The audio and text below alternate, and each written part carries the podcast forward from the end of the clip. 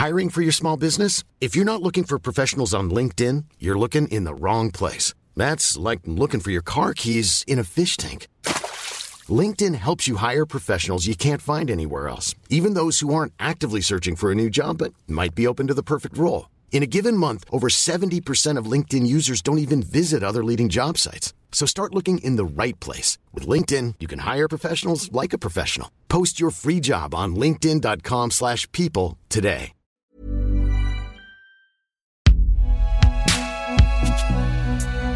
Une production Binge Audio, évidemment.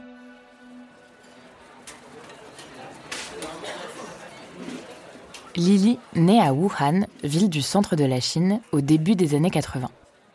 Elle grandit dans une famille de classe moyenne et est décrite comme une adolescente normale. Scolairement, elle est même plutôt douée. Dans le système chinois, la dernière année de lycée est cruciale. Les étudiants doivent passer l'équivalent du bac, mais aussi un concours d'entrée à l'université. Leur avenir est donc déterminé par leur classement, avec à la clé pour les meilleurs la possibilité d'aller étudier à l'étranger.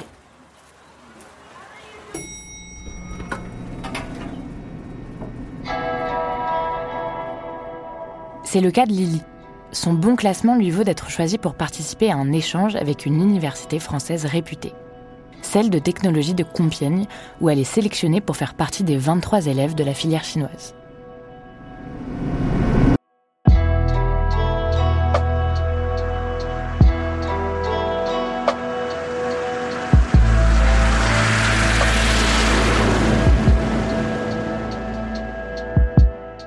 Un bond de 13 000 km et une immersion dans une nouvelle culture pour celles qui disposent en tout et pour tout d'un visa étudiant et d'une série de cours intensifs en français.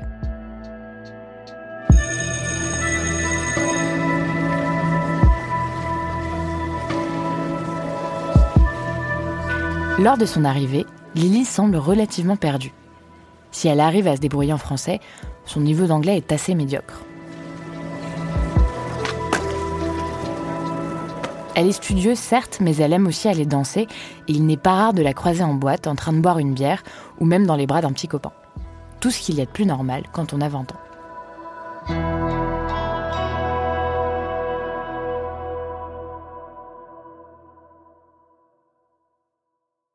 Au cours de ses trois premières années d'études, Lily se spécialise en génie des systèmes mécaniques et doit faire un stage pour valider sa licence. Nous sommes au début de l'année 2005 et la jeune fille de 23 ans décide de l'effectuer chez Valeo. L'industrie automobile va vite, très vite. Et c'est dans ce paysage que Valeo enrichit son savoir-faire. Valeo a bien 90 ans, mais au regard de l'histoire, son aventure ne fait que commencer.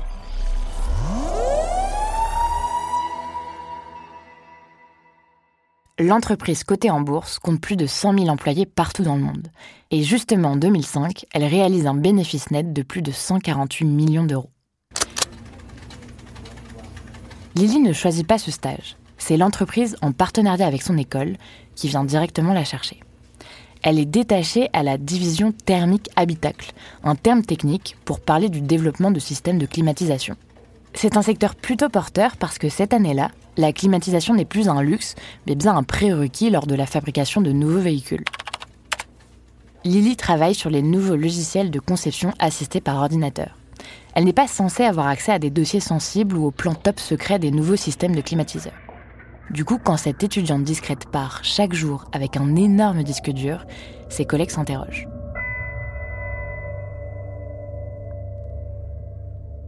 Au bout de quelques mois, les suspicions se renforcent.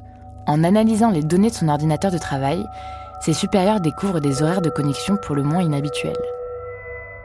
Mais surtout, certains fichiers stockés sur sa machine ont tout simplement disparu.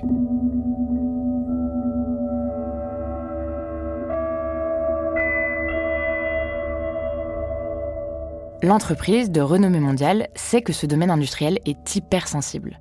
C'est sans doute pour ça qu'elle est si rapide à agir. Valeo porte plainte au commissariat le 26 avril 2005. Et ça ne traîne pas. Le lendemain à 10h15 pétante, Lily est interpellée à son poste de travail sous le regard stupéfait de ses collègues. La police la place tout de suite en garde à vue. Lors de la perquisition du studio qu'elle partage avec son copain, les agents trouvent trois disques durs et six ordinateurs super puissants, avec à l'intérieur ces fameux documents qu'elle avait effacés de son ordinateur de travail une fois copiés.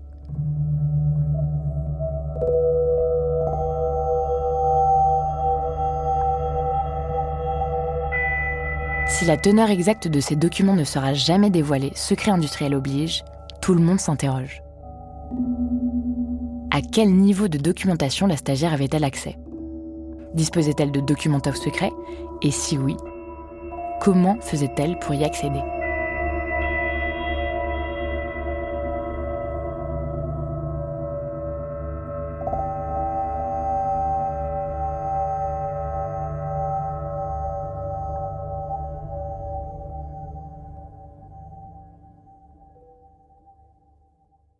Alors qu'elle est en garde à vue, l'étudiante plaide le quiproquo. Elle a, c'est vrai, transféré des documents sur son disque dur, mais c'était avant tout pour pouvoir avancer sur son rapport de stage le soir chez elle. Les dossiers qu'elle a effacés sont, eux, le fruit d'une mauvaise manipulation. Elle n'a pas compris le sens de la clause de confidentialité signée au début de son stage et explique aux enquêteurs l'avoir lu vite fait. Mais la théorie de Lily est vite mise à mal par son petit ami, interrogé à son tour il dément formellement l'avoir vu travailler chez eux le soir, faisant ainsi chanceler son principal alibi. L'officier de police judiciaire, qui prend la déposition de Lily, raconte qu'il a face à lui une jeune femme particulièrement bien entraînée. Faussement naïve, elle maîtrise parfaitement sa version et semble très calme.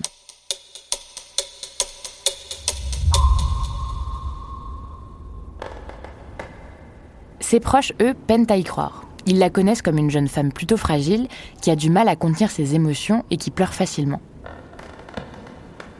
Un portrait aux antipodes de celui dépeint par les policiers. Celui d'une jeune femme froide et calculatrice.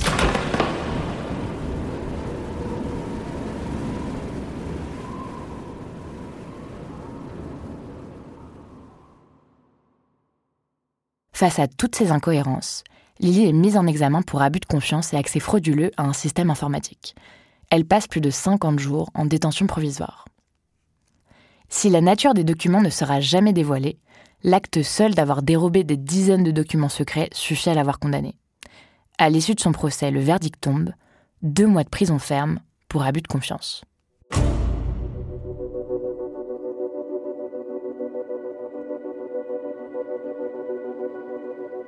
Si pour Lily l'affaire s'arrête là, elle est en fait la première d'une longue série d'histoires de contre-espionnage avec les renseignements chinois. Car si les Russes viennent chercher des renseignements militaires en France, la Chine, elle, s'intéresse à notre savoir-faire industriel.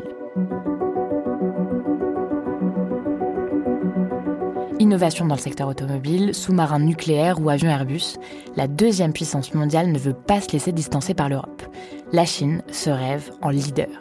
Et pour ça, elle n'hésite pas à utiliser une botte secrète, les étudiants.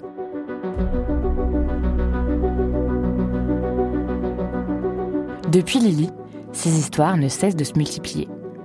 À Strasbourg, par exemple, un étudiant-chercheur embarque malencontreusement une fiole appartenant au CNRS, l'organisme français avec lequel il étudie. Un simple oubli, dira-t-il.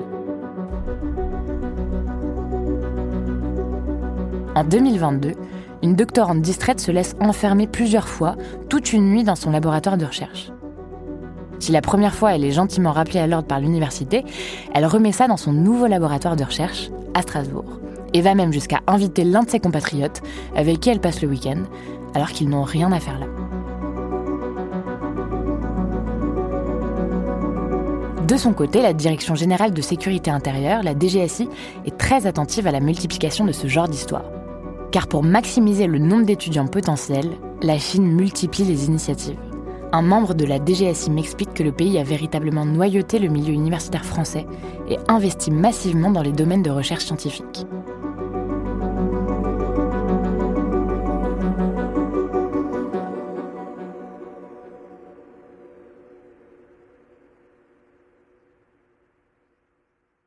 Depuis une dizaine d'années, les partenariats scolaires ont doublé et le pays finance de nombreux programmes d'échange. Une stratégie qui ne passe pas inaperçue et inquiète au plus haut point. En 2021, un sénateur s'est même penché sur ce sujet. Il a mis en lumière, je cite, une vulnérabilité française et une menace bien réelle, car selon lui, la politique chinoise est de plus en plus agressive. Mais ces alertes n'ont obtenu aucune réponse. La DGSI de son côté m'a surmultiplié les conférences pour mettre en garde enseignants et étudiants. On estime que dans le milieu de la recherche mondiale, il y a eu environ 1000 cas de vol de technologie par des étudiants chinois.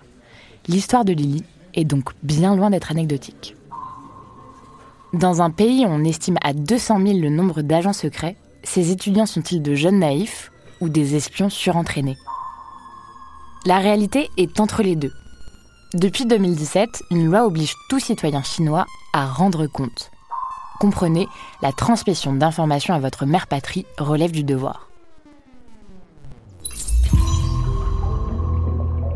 Chaque étudiant boursier se rend ainsi à l'ambassade de Chine pour faire le point sur l'avancée des travaux. On joue sur la corde sensible avec certains en leur expliquant qu'il est important de collaborer au développement économique du pays. Il faut bien pouvoir défendre ses intérêts. Pour d'autres, on va plutôt faire pression. Si l'étudiant refuse de remettre des informations, sa bourse sera supprimée. Ou pire, son visa étudiant annulé.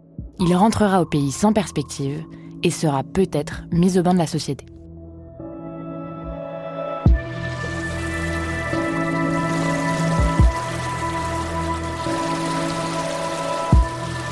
Du côté de la DGSI, on me confirme que c'est sans doute ce qui est arrivé à Lily et aux autres. On m'explique qu'en Chine, tout le monde peut être considéré comme un informateur potentiel. Et dès que vous accédez à un poste à responsabilité, il est de votre devoir de collaborer avec les services.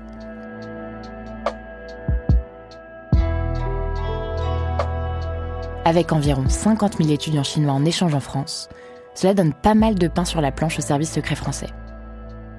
Et dans les couloirs, certains s'avouent un peu dépassés.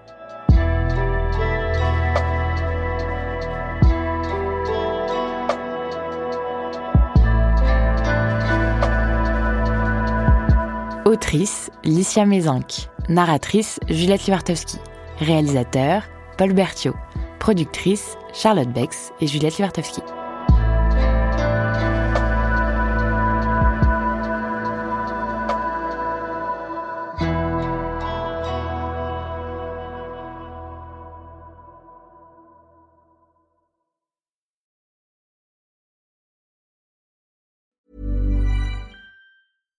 Even when we're on a budget, we still deserve nice things.